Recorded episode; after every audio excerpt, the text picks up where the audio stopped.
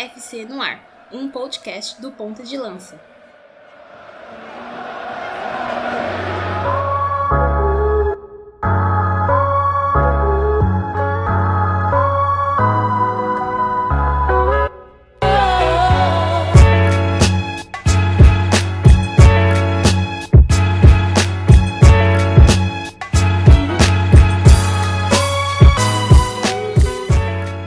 Salve galera, nós somos o projeto Ponta de Lança e este é o 17 episódio da segunda temporada do Mama África FC em 2020. Eu sou Luiz Fernando Filho, um dos membros do projeto, e hoje a nossa pauta será sobre o legado da seleção feminina de Guiné Equatorial no continente africano. Afinal, somente uma seleção feminina foi capaz de tirar o trono das nigerianas, principalmente ali nas conquistas da Copa Africana de Nações. Então, a gente não podia deixar de estar essa geração que é vitoriosa esportivamente e também tem algumas polêmicas aí envolvendo essa seleção feminina de Guiné Equatorial. Então, antes a gente começar a falar sobre essa geração vitoriosa da Guiné Equatorial, a gente pede para que vocês nos sigam lá no medium.com/barra ponta de lanca, por onde nós produzimos textos sobre futebol e jogadoras e jogadores africanos. Por lá vocês podem acessar os nossos textos de forma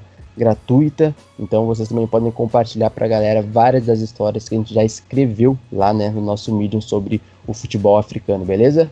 Também nos agregadores nós estamos nos principais, tanto no Spotify, tanto no Castbox, no Anchor, é, no Deezer, estamos também é, no YouTube, que é uma plataforma já né, fora desses agregadores, mas também a gente costuma publicar por lá e também no Google Podcasts, né? Então não percam, porque também lá, além do Amafrica FC, vocês vão poder também acompanhar o nosso querido Mama África FC Continente, que é o programa apresentado pelo nosso PDL Rubens Guilherme Santos, que na semana da publicação desse podcast, ele publicou, ele soltou, na verdade, um episódio sobre Togo. Vocês lá em alguns minutos vocês podem conhecer toda a história, formação sociocultural é, dentro e fora do futebol também. Então, uma oportunidade ímpar aí para conhecer Togo, um país que um dos nossos é, amigos, parceiros de projeto que, já participou, que é o nosso querido André Carlos Orzi, vai adorar ouvir, com certeza. Então, um grande abraço para ele.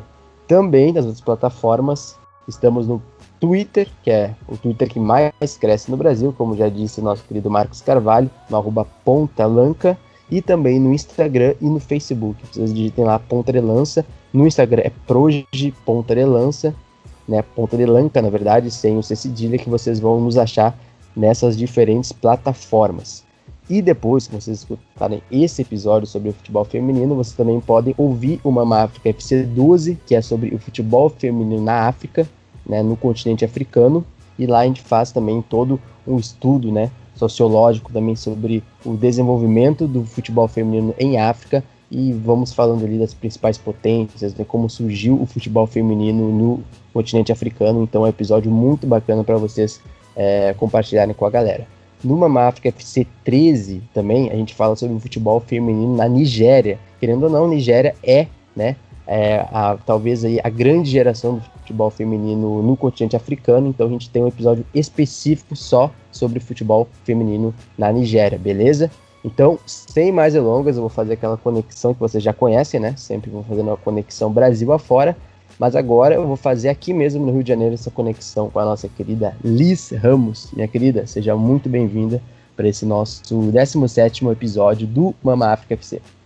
E aí, gente, tudo bom? Muito bom estar aqui de volta na bancada, já faz um tempinho, né? Super importante a gente abordar a seleção da Guiné Equatorial quando a gente está falando de futebol feminino em África, né? Uma seleção que tem uma história muito única, a gente vai poder destrinchar um pouco aí nos próximos minutos. Espero que você que está ouvindo goste e compartilhe muito também. Fazendo conexão agora lá em São Paulo, mas especificamente em Susan City, ou para quem também conhece como Suzano, né? A gente vai falar então do nosso querido Rubens Guilherme Santos, nosso PDL. Seja muito bem-vindo, meu amigo, para mais um episódio do Mama África FC. Fala, galera. Vou participar mais uma vez aqui do Mama África FC, contente né, com a participação, principal podcast do Ponta de Lança, para falar de um tema interessante e que a gente não vê sendo muito abordado na mídia é, do Brasil e internacional também, que é a seleção da Guiné Equatorial no futebol feminino, né, a única que conseguiu vencer a Copa Africana de Nações para além da famosa seleção da Nigéria com suas grandes atletas. Então é interessante a gente tocar nesse assunto, uma seleção que despertou o olhar para o futebol feminino no final da primeira década deste século. Então vamos comentar muito sobre Guiné Equatorial e o futebol feminino. Então sobe a trilha do episódio que a gente vai então mergulhar sobre a geração de Guiné Equatorial.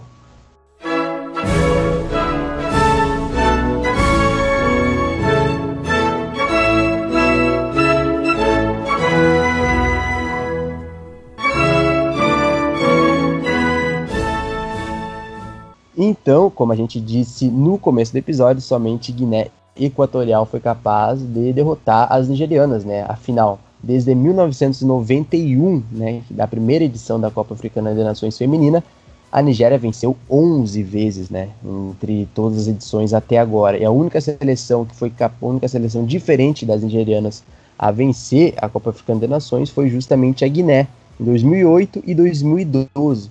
Fora isso, ninguém mais é, ousou vencer a seleção nigeriana. Então, para falar desse, da formação desse elenco vitorioso da Guiné Equatorial e também todas as suas polêmicas, é importante a gente contextualizar o pessoal, né, sobre essa seleção da, da Guiné Equatorial que teve, é, sobretudo, uma formação e uma base ali a partir do seu técnico brasileiro, né, começando ali pelo Marcelo Frigério, que até então acredito que não seja muito conhecido aqui no Brasil, pelo menos naquela época, né?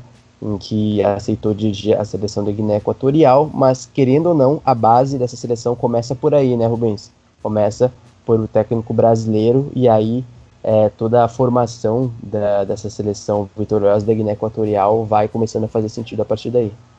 É, o primeiro grande sucesso da seleção de Guiné Equatorial no futebol feminino foi na competição, né, na Copa Africana de Nações na edição de 2008, quando a equipe conseguiu chegar até a final e bateu a seleção sul-africana e conseguiu então ser coroada com o título é, continental. E desde dessa época o futebol feminino dentro do país foi se desenvolvendo, né? A partir de uma base que foi estruturada principalmente contando com a participação de uma atleta que é super importante na história da seleção, que é a Genoveva Anhoma, né? uma das maiores jogadoras da história de Guiné Equatorial. E passadas duas edições, elas voltaram né, a conquistar essa competição em 2012, na edição que o, a competição foi sediada na, no próprio país, na Guiné Equatorial, e aí, novamente, final contra a África do Sul e mais um título na conta é, da Guiné Equatorial. E se a gente pega esse intervalo de tempo aí, a gente teve três edições entre 2008 e 2012, uma em 2008, uma em 2010 e outra em 2012, e a seleção conseguiu vencer e surpreender né, o, o cenário do futebol feminino ali no continente, até porque nunca tinha nem avançado até as fases é, finais né, da competição anteriormente. Então, logo de cara, conseguiu chegar até as finais em 2008 e conseguiu o primeiro título. Depois foi vice-campeã em 2010 e novamente campeã no ano de 2012. Então, foi a partir desse momento né, é, que o futebol feminino na Guiné Equatorial começou a dar os seus passos mais largos rumo à consolidação no continente. E foi daí que também surgiu um, uma evolução até que a seleção conquistasse a sua classificação e conseguiu conquistar a vaga para o Mundial, jogando né, o Mundial de 2011. Foi um momento bem marcante né, para a seleção de Guiné Equatorial, que marca né, um período em que é, as equatoguineenses conseguiram dominar o futebol dentro do continente africano. E é daí que se insere né, o, o personagem que o Luiz citou, que é o Marcelo Frigério, que foi comandante da seleção de Guiné Equatorial no Mundial de 2011. Ele assumiu a equipe, na verdade, foi meio que próximo né, do evento e com, com status de ser um grande treinador, né, que estava chegando no país para conseguir grandes resultados no futebol feminino, e mas não foi bem assim, né? A participação no Mundial de 2011 não foi das melhores para a equipe. É, a, a, a, equipe até caiu no mesmo grupo do Brasil. O Brasil conseguiu avançar, teve a partida entre as duas seleções. O Brasil conseguiu a vitória por 3 a 0. E mas, mas a, a participação de Guiné Equatorial não foi boa nesse Mundial de 2011, mas fica marcada pela colaboração então do Marcelo Frigério, que no cenário do futebol feminino brasileiro, ele é um treinador que tem um certo conhecimento, né? Ele é reconhecido também, né? Dentro da, da categoria feminino. E ele foi então convidado a assumir a equipe para disputar esse grande torneio, o maior torneio do mundo, né? Sobre futebol feminino e não teve tanto sucesso assim como esperavam, né? Que ele, que ele conseguisse dentro é, da, do Mundial, da Copa do Mundo de Futebol Feminino de 2011. Mas também, né? A competitividade era muito grande, as seleções europeias já tinham um certo desenvolvimento, assim como a, os Estados Unidos, que na, na verdade era a grande seleção a ser batida na época, a Alemanha também era outra grande seleção, o Japão também, e o Brasil, né, que tem uma tradição muito grande no futebol feminino é, de seleções. Então foi, foi mais ou menos essa participação que teve o Marcelo Frigério dentro da história da seleção de Guiné Equatorial.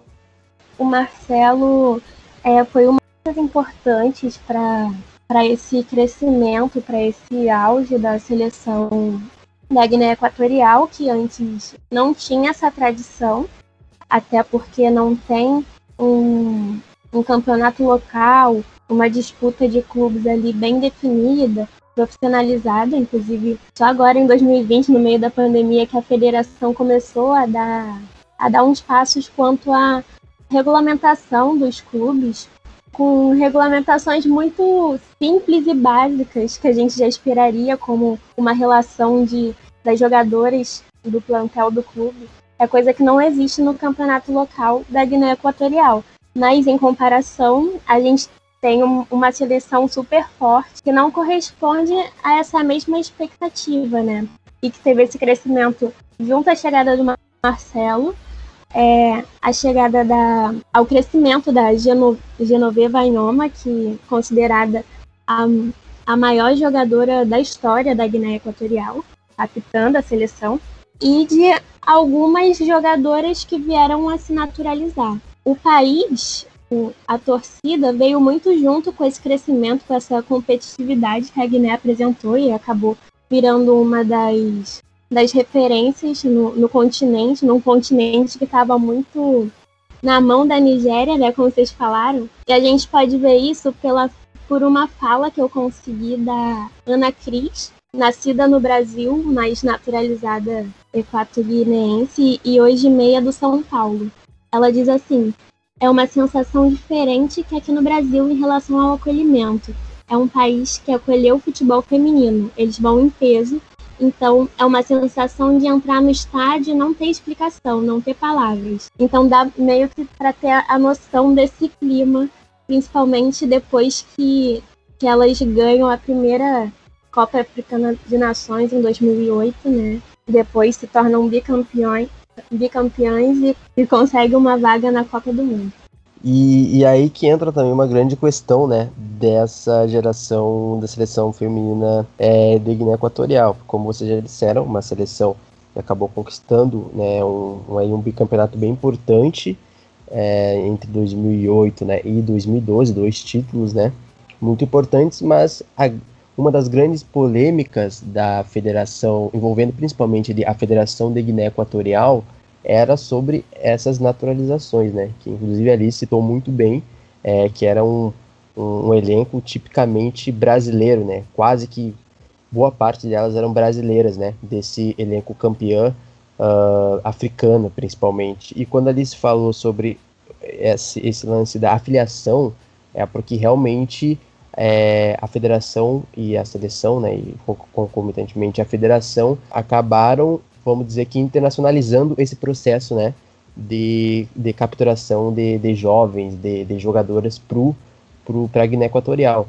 E aí entra muito essa crítica que o pessoal costuma fazer, né? Que é, por exemplo, o, o quanto que a seleção da Guiné Equatorial venceu, né, que foi bicampeã é, africana, era realmente é, feita de atletas que vivenciavam a realidade da Guiné Equatorial, né? Porque muitas é, jogadoras naturalizadas, não só brasileiras, nessa seleção da Guiné Equatorial, não necessariamente é, tinham jogado já no futebol da Guiné Equatorial, é, e algumas sequer nem tinham na época, por exemplo, é, que foram jogar a Copa do Mundo em 2011, algumas nem tinham uma afiliação tipo a um clube, por exemplo. Então, é, de certa forma, aí tinha uma política da Federação de Guiné Equatorial que, de certa forma, é, tentava internacionalizar, entre aspas, a todo custo essa seleção que não necessariamente criava um vínculo com seu povo, né? Eu queria até que a gente abrisse um debate sobre, sobre essa questão das naturalizações e tal, e como vocês veem esse processo liderado principalmente ali pelo, pela Guiné Equatorial, mas também tem alguns fatores políticos do país ali importantes, até na tentativa de promover né, a Guiné Equatorial para o continente africano. Cara, eu acho um ponto muito delicado de se falar, né? Quem sou eu para para dizer assim que sou completamente contra? A gente, eu acabei de falar que a torcida guineense estava super no clima, super abraçando, então parece assim que não incomoda é, a ao cidadão guineense que a sua seleção seja pela metade assim composta de jogadoras que não têm nenhuma relação com, com o país além da simples cidadania, não tem nenhuma outra conexão, aparentemente, né? Mas por outro lado, eu acho injusto com outros países que outros países ali de África que venham a, a competir com Guiné em, em algum torneio, que tem é, o, o seu campeonato nacional, o seu futebol local ali, num baixo nível, numa não, não, no amadorismo, que é como acontece na Guiné Equatorial atualmente. E aí tem a sua seleção num nível compatível, porque é a ordem natural das coisas, né? Da onde vão ver jogadores da seleção? Se não tem incentivos, se não tem a profissionalização, a sua seleção vai ser compatível àquilo. E a Guiné é o contrário, porque a seleção virou uma lógica ali de clube, né? De acusações de se comprar jogadores, né? Para jogar ali na seleção e aumentar o nível, aumentar a competitividade. Então acho que fica, fica injusto com outras seleções nesse, nesse caso. E se a gente pegar os números, por exemplo, da população de Guiné Equatorial, eles beiram é, um milhão e meio de pessoas, né? A estimativa que se faz de 2018. Então não é uma, uma nação tão populosa dentro do continente africano. E se a gente fazer um paralelo com a seleção nigeriana, né, ou com o país Nigéria, aí a gente está falando de uma nação parecida com a do Brasil em termos populacionais, com mais de 200 milhões de habitantes. Então a formação de jogadores, ou pelo menos o, a, a, a oportunidade de você conseguir selecionar mais gente, ela é facilitada, né? Porque existe uma amostra maior de pessoas interessadas em futebol feminino. Então, acredito que isso também dá para a gente fazer uma comparação e trazer para discussão. Mas ao redor das naturalizações, é, é, como a Alice falou, é um termo delicado, né, da gente se tocar, e tem todos essas, esses pontos aí que, que ela já colocou. E também tem o lado das jogadoras, né? Porque, por exemplo, pode ser uma oportunidade que essas atletas é, estão ganhando de representar um país, mesmo que não seja o país natal delas, mas de representar e participar de competições em nível mundial, numa maior competitividade e o, algo que seria é, muito dificultado se elas é, escolhessem defender a seleção brasileira, por exemplo, né? no caso, falando das jogadoras que nasceram aqui no nosso país. Então, às vezes é uma, uma válvula de escape. Eu, eu sempre tento também ver o lado da pessoa, né? do, do atleta ou da atleta que está se naturalizando, que está dentro desse processo, para entender também é, os objetivos né, que que cercam toda, todo o processo de naturalização.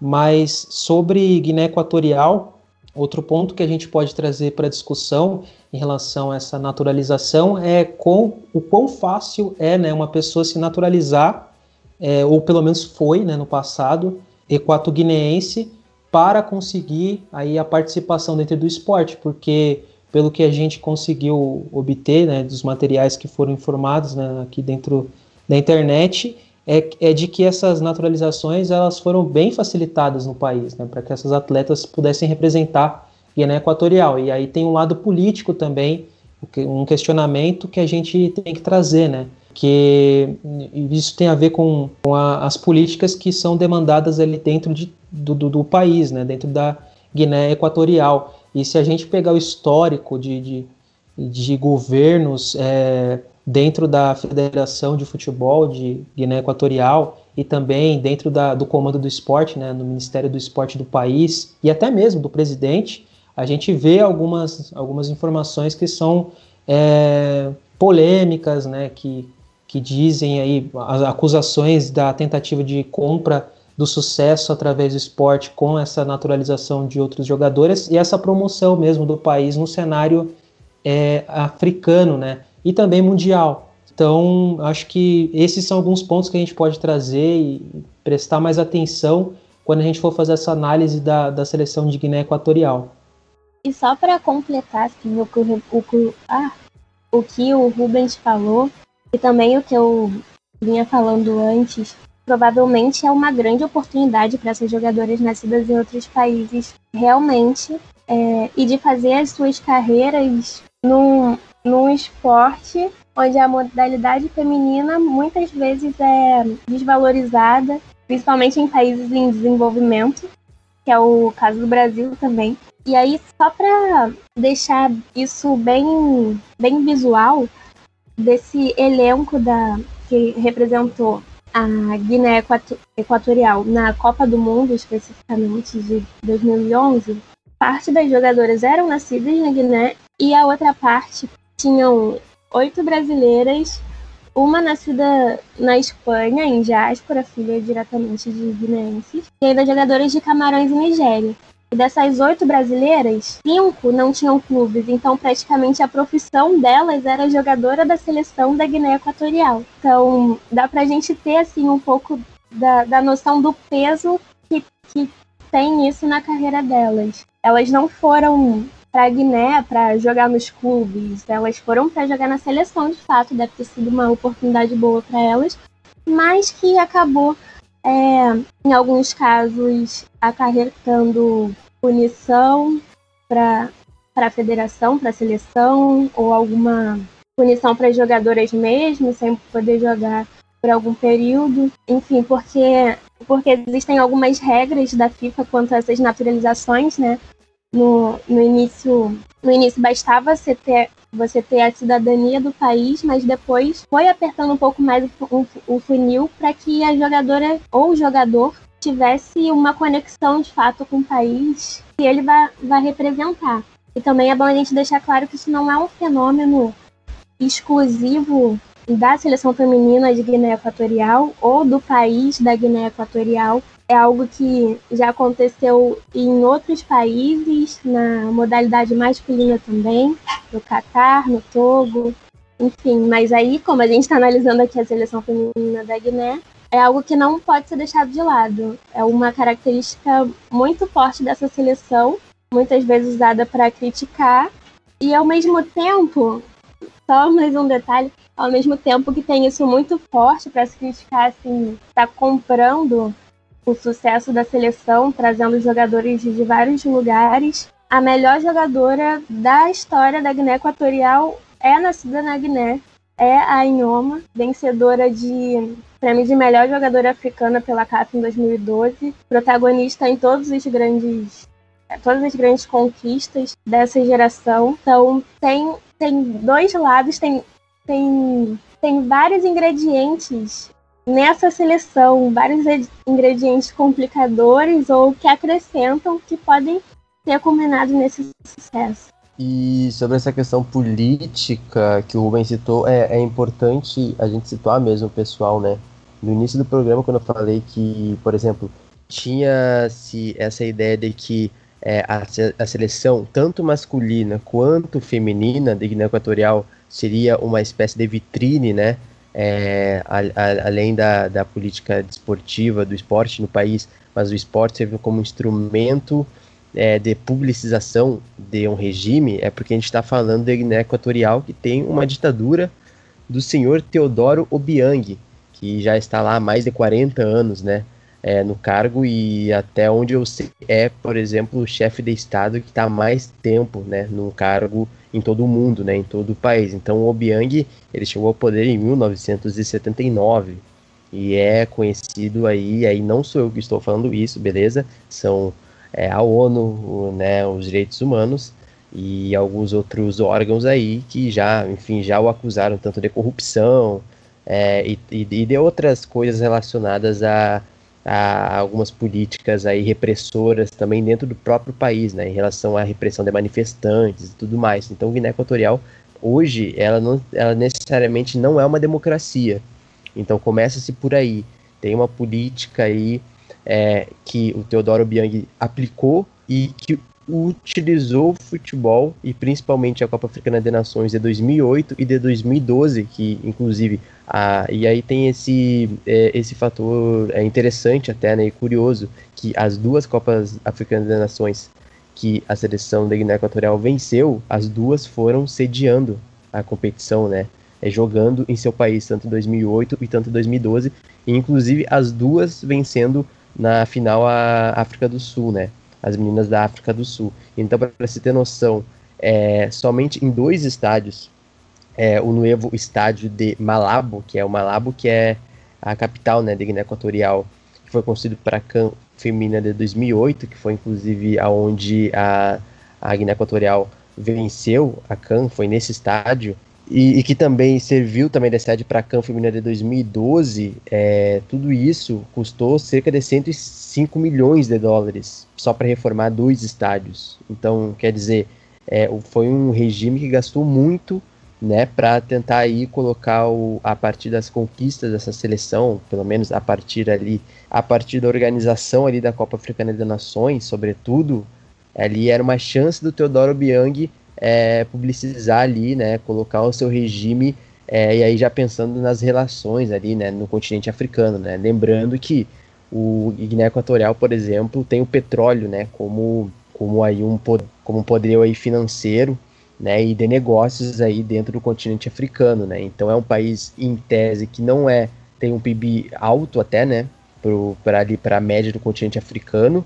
É um país em, relação ao PIB estável, mas o problema é sempre a questão da distribuição da renda em Guiné Equatorial. E isso que torna a Guiné Equatorial um país contraditório muitas vezes, inclusive dentro do futebol, né? E com relação ao regime e ao regime ditatorial da Guiné Equatorial e a essa relação, a essa imagem exterior que se faz necessária além da seleção feminina, é, outra, outra ferramenta, posso dizer assim, que já foi utilizada foi o carnaval do Brasil, de duas formas. No Rio de Janeiro, já foram tema da Beija-Flor por sugestão da Raíssa, rainha de bateria da Beija-Flor, que disse ter visitado lá o país. E, e aí a Beija-Flor fez esse desfile polêmico e foi campeã do carnaval. E também o Ileaie também já homenageou a Guiné Equatorial com a presença do vice-presidente, filho do ditador Ruslan, lá no Ileaie, acompanhou todo o desfile assim como ele e o pai estiveram aqui no Rio de Janeiro acompanhando o desfile da Beija-Flor. É, inclusive tem, inclusive muito bem citado, né? Esse, essa questão dele já ter sido tema do, do carnaval, né? No carnaval, é, saindo pela Beija-Flor e pelo Ileaie. Realmente são duas potências aí é, interessantes até de se citar, né? E, o samba é então legal, então... mas tem a polêmica por trás, né? Então, Ó, a gente samba com a então mão é na isso. consciência. o samba é legal, o samba é legal. Samba com a mão na consciência, já diria Liz Ramos. Essa frase vamos patentear aqui para o nosso grupo. Então, citando esse, esse assunto, esse, esse caso até curioso, né? Sobre, sobre ele estar tá aqui no Brasil e tal. porque ou não, Guiné Equatorial é um país bem contraditório, né? Tem ali, é um país muito desigual, mas é um país que, por exemplo, ao longo do tempo é, tem ali se desenvolvido bem o seu PIB, mas na realidade, como um todo, o, o seu povo ainda, né, é, tem muitas dificuldades, principalmente aí por diversas questões relacionadas ao regime e da política nacional é, como um todo. E, inclusive, tem-se uma ideia aqui no Brasil, pessoal, uma coisa até que eu acho bacana da gente conversar, que essa, essa geração da Guiné Equatorial, ela ficou um pouco até subestimada aqui, aqui no Brasil, justamente pelo fato da polêmica com as jogadoras, né? Algumas jogadoras foram acusadas é, por outras seleções, inclusive, que enfrentaram a, a Guiné Equatorial, de que teriam homens no elenco. E isso foi uma polêmica que gerou, assim, diversas discussões, né? E chegou até aqui ao Brasil.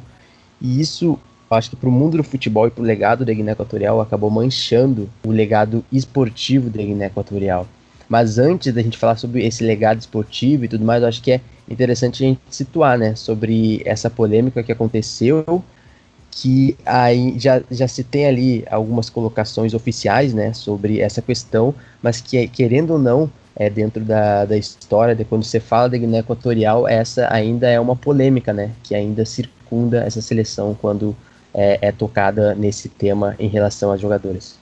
Bom, Luiz, é, um dos casos, historicamente, né, é, aconteceu com a Genoveva Anhoma, né, que é a, a, principal jogadora do país, que a gente já comentou aqui anteriormente.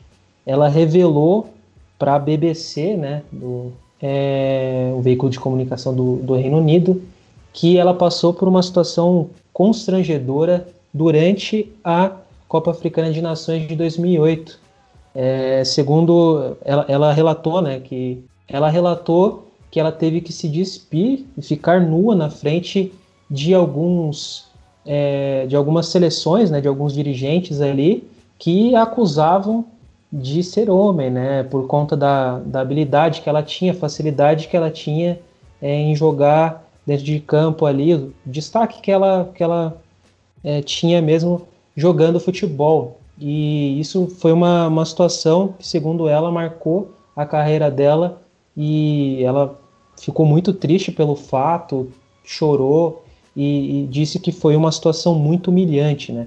Esse é um dos casos que aconteceu em relação a essas acusações de na seleção é, equatoguineense terem algum, ou né, que, que já tiveram ali, contaram com a presença de jogadores, mas na verdade, mas ela, por exemplo, ela conseguiu provar né, dessa forma, dessa maneira, de que ela não era um homem, sim, é, ela é uma mulher e o talento que ela tinha dentro de campo é porque ela joga bola, cara, é porque ela é uma atleta e, e é uma pessoa que tem uma extrema habilidade com o futebol, por isso ela também é tida como uma das maiores jogadoras, não só né, da, da Guiné Equatorial, mas do continente africano. Esse é um dos casos.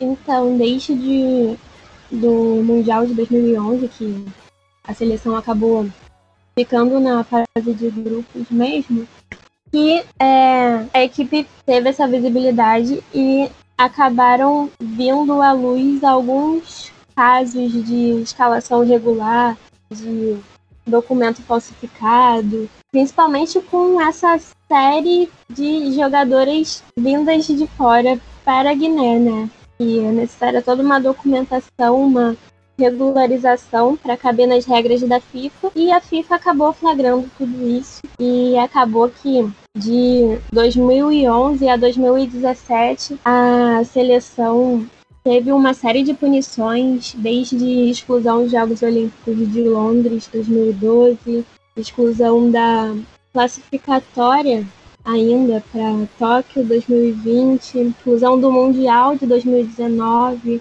multa em 320.800 reais. Então, foi uma série de, de acontecimentos, mais ou menos na mesma velocidade que a seleção cresceu, principalmente ali para dentro do continente. Vieram essas polêmicas para baixar um pouco o astral. No meio do caminho ganhou aquela segunda can que a gente comentou, mas aí vieram as, o restante das punições aí que, que eu citei e a seleção da Guiné acabou entrando nesse hiato pós-punições e também finalzinho da geração da Anhoma e de algumas outras jogadoras, inclusive dessas aí naturalizadas, chegando na faixa dos 30 anos e acabou pelo menos até 2020 a se cessar essas conquistas. Tanto que na última CAN feminina em 2018 a seleção perdeu todos os jogos por goleada, 5 a 0 para Zâmbia, 7 a 1 para África do Sul, 6 a 0 para Nigéria mas aí agora em 2020 vai chegando uma geração aí da Guiné Equatorial. Vamos ver o que, que a gente pode esperar deles, né? Vamos ver se vai ter mais jogadoras internacionais ou não. Mas tivemos a primeira edição do torneio da Unifac, a União das Federações de Futebol da África Central, e finalmente, depois de alguns anos, a seleção voltou a levantar um caneco, dessa vez com destaque para Celestina Mansa Bezeco, de apenas 18 anos, que foi eleita a melhor, melhor jogadora do torneio. E talvez vamos surgindo aí novos protagonistas depois da inesquecível Anhoma e de algumas polêmicas aí. Outra polêmica que envolveu aí a acusação de, de atletas que seriam homens dentro da seleção equato-guineense foi é, em relação a a duas irmãs, né? As irmãs Simporré, se eu não me engano. É, não sei se a pronúncia é essa, né? Porque não, tenho muita familiaridade. É, mas é, e essa polêmica foi ganhou um capítulo a mais, né? Ela aconteceu ali durante o apogeu da seleção equatoguineense nas competições continentais dentro de África e aí depois ela foi reavivada, né? Dentro do Brasil, com uma, uma declaração do Marcelo Frigério, que a gente já falou aqui, que foi o treinador na, no Mundial de 2011, e ele afirmou que teriam algumas jogadoras dentro do elenco, né, que, que integrava ali aquele, aquele plantel da Copa do Mundo de 2011, que na verdade eram homens, e seriam essas duas, as irmãs Simporé, ou Simporré.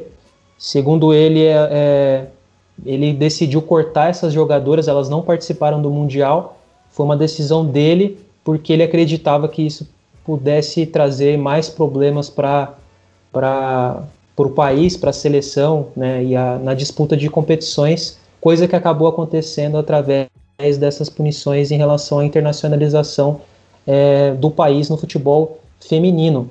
Mas é, acredito que a gente não poderia deixar de citar esse fato, né, essa declaração do Marcelo Frigério em 2015, quando ele estava atuando no São Paulo, era treinador, e ele recordou é, desse fato aí e deu essa declaração em uma entrevista para o site da ESPN. Também, até para reafirmar o que eles disse, né, sobre esse, essa política, porque querendo ou não, é uma política dentro do esporte Equatorial nas últimas décadas que prevaleceu, né, que é uma espécie ali de interna internacionalização, né, na captação de, de jogadoras é, para a seleção de, de Guiné Equatorial, mas isso aconteceu também na seleção masculina, como a gente já citou, né? Em 2013, nas eliminatórias é, para a Copa do Mundo de 2014, a seleção masculina de Guiné Equatorial, por exemplo, dos 22 jogadores convocados é, para um jogo contra a seleção de Cabo Verde, por exemplo, nenhum deles era nascido no país. Nove eram brasileiros, três colombianos, dois marfinenses, um nigeriano, um ganês, um cabo-verdiano e um liberiano esse é um exemplo é, específico para a gente ver que se tem também uma ideia do que pelo menos do que vem para nós aqui no Brasil sobre essa narrativa de que é a seleção feminina da, da Guiné Equatorial como se ela se bastasse apenas nisso, né, nessas polêmicas, e como se isso fosse sinal de, de desorganização do futebol feminino, quando na verdade não necessariamente é, né, uma desorganização do futebol de Guiné Equatorial também aí muito capitaneada pela federação do país, né? Até porque isso também é refletido na seleção masculina. Então, acho que isso é uma questão importante até para a gente não é, estereotipar, né? É, e não tornar pejorativo essa narrativa sobre a seleção é, da Guiné Equatorial, né? E também não fazer também uma análise pejorativa do futebol feminino como um todo, né? Que é como acho que algumas vezes acaba acontecendo é, aqui no Brasil, por exemplo, quando se fala dessa é, geração. Então, sem mais delongas, eu acho que a gente vai encerrando aqui esse, esse debate, que na verdade é um debate, uma contextualização sobre essa geração e o legado importante para o continente africano que a Guiné Equatorial tem, e isso é indiscutível, independente das polêmicas.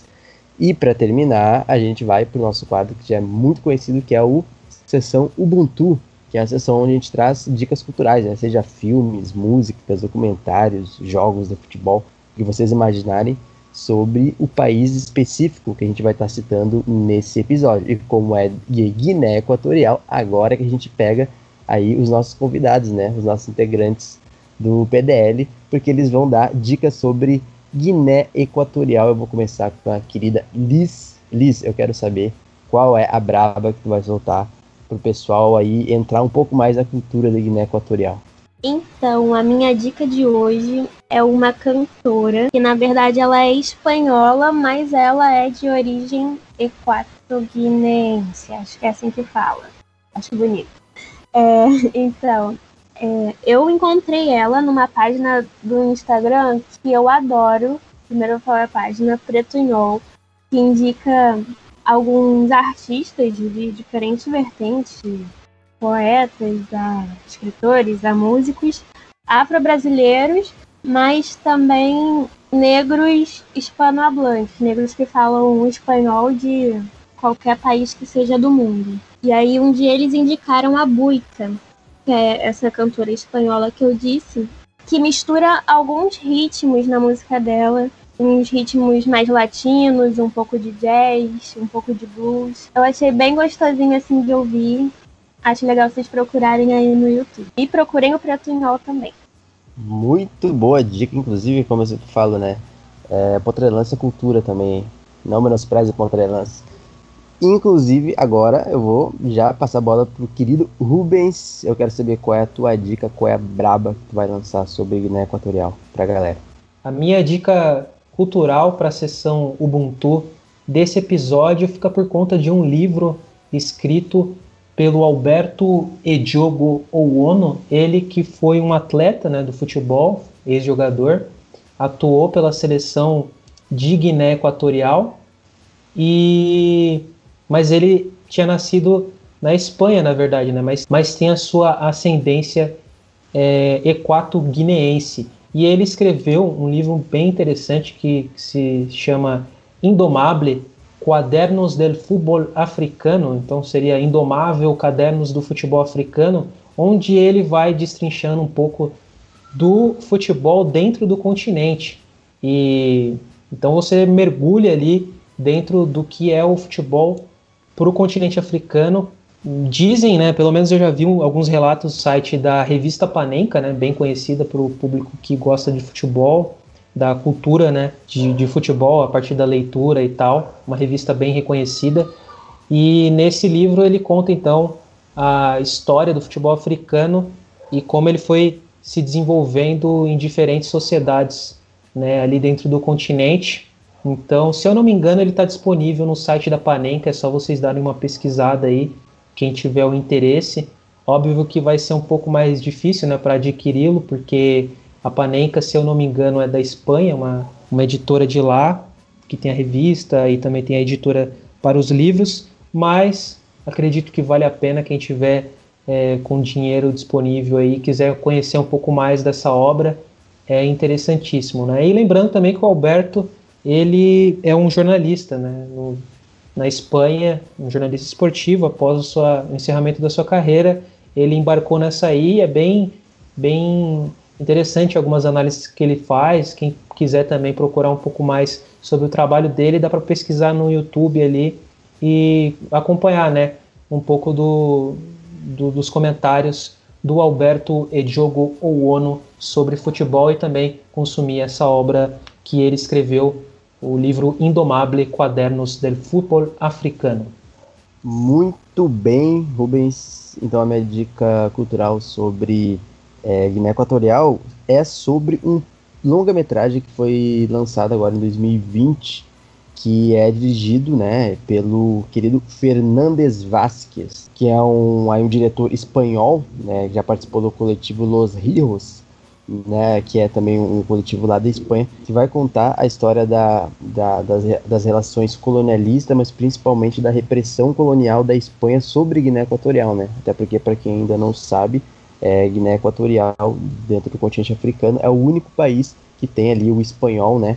Como a sua língua oficial. Língua... E aí, enfim, e aí o, o filme, ele acaba investigando ali a morte do um dos últimos monarcas ali do povo Bubi, povo Bubi, que é um, um povo que ainda existe ainda é, em Guiné Equatorial, que é um povo que é predominantemente existente aí nesse país da Guiné Equatorial e que foi ali um povo que tem tinha todo ali um, um regime seu, né, um, um, contexto ali de organização na ilha de Bioko, né, lá em Guiné Equatorial e que lutaram é, durante décadas contra o colonialismo espanhol. Então esse filme aí vai falar bastante é, da de como a Espanha e as forças é, espanholas é, corroboraram né, no assassinato ali, principalmente de um dos reis, né, um dos últimos monarcas desse povo bubi, que é o Essassi Uera, né, que é um rei bubi famoso lá, principalmente ali, que protagonizou é, algumas revoltas ali contra as forças espanholas que é, dominaram e colonizaram Guiné Equatorial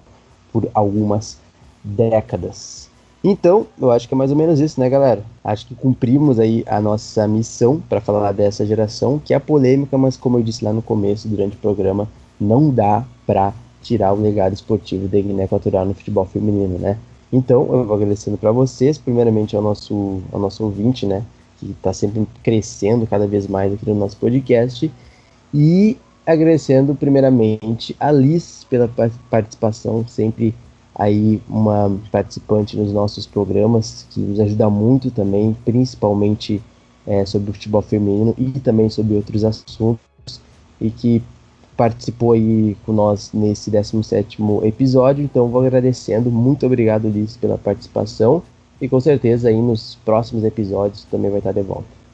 Que isso, muito bom estar aqui. Eu me diverti muito nesse episódio, achei muito legal. Espero que quem tenha escutado tenha curtido também. Muita informação de qualidade, nível ponta de lança. E espero estar de volta em breve.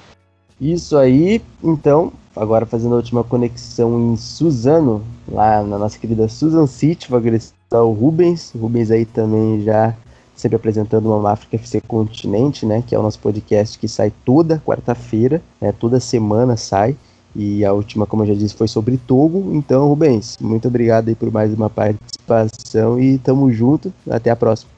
Eu que agradeço pela, pelo convite, né, e pela disponibilidade de estar participando dessa conversa. Foi um episódio, acredito que bem informativo, trouxe também alguns elementos que a gente precisava falar sobre é, o futebol feminino dentro da Guiné Equatorial e a gente conseguiu fazer isso. Então, agradeço imensamente também aos ouvintes, né, que estão sempre aqui ligados nas pautas do PDL e que nos acompanhem também nas redes sociais para sempre é, estarem aí a par das novidades que a gente vem trazendo dentro do futebol africano, né, a partir do futebol africano dentro é, do universo da internet. Valeu! Isso aí, então vou me despedindo aqui do programa, né? Desse 17 episódio. Lembrando vocês para nos seguirem lá no Twitter, arroba Pontalanca, onde a gente já está chegando a quase 5 mil seguidores. No Facebook também, onde nós já estamos chegando a quase 2 mil. E lá no Proje Ponta de Lança, que é no Instagram, beleza? Então não deixem de nos seguir e principalmente não deixem e não deixem de nos seguir e principalmente não deixem aí de compartilhar com a galera o nosso material que a gente faz aí, né, sempre com a maior dedicação para trazer mais informações para vocês sobre o futebol africano, beleza? Então, não esquece, ponta de lança é paixão por usar. Até mais, galera. Você ouviu Mama África FC, um podcast do Ponta de Lança.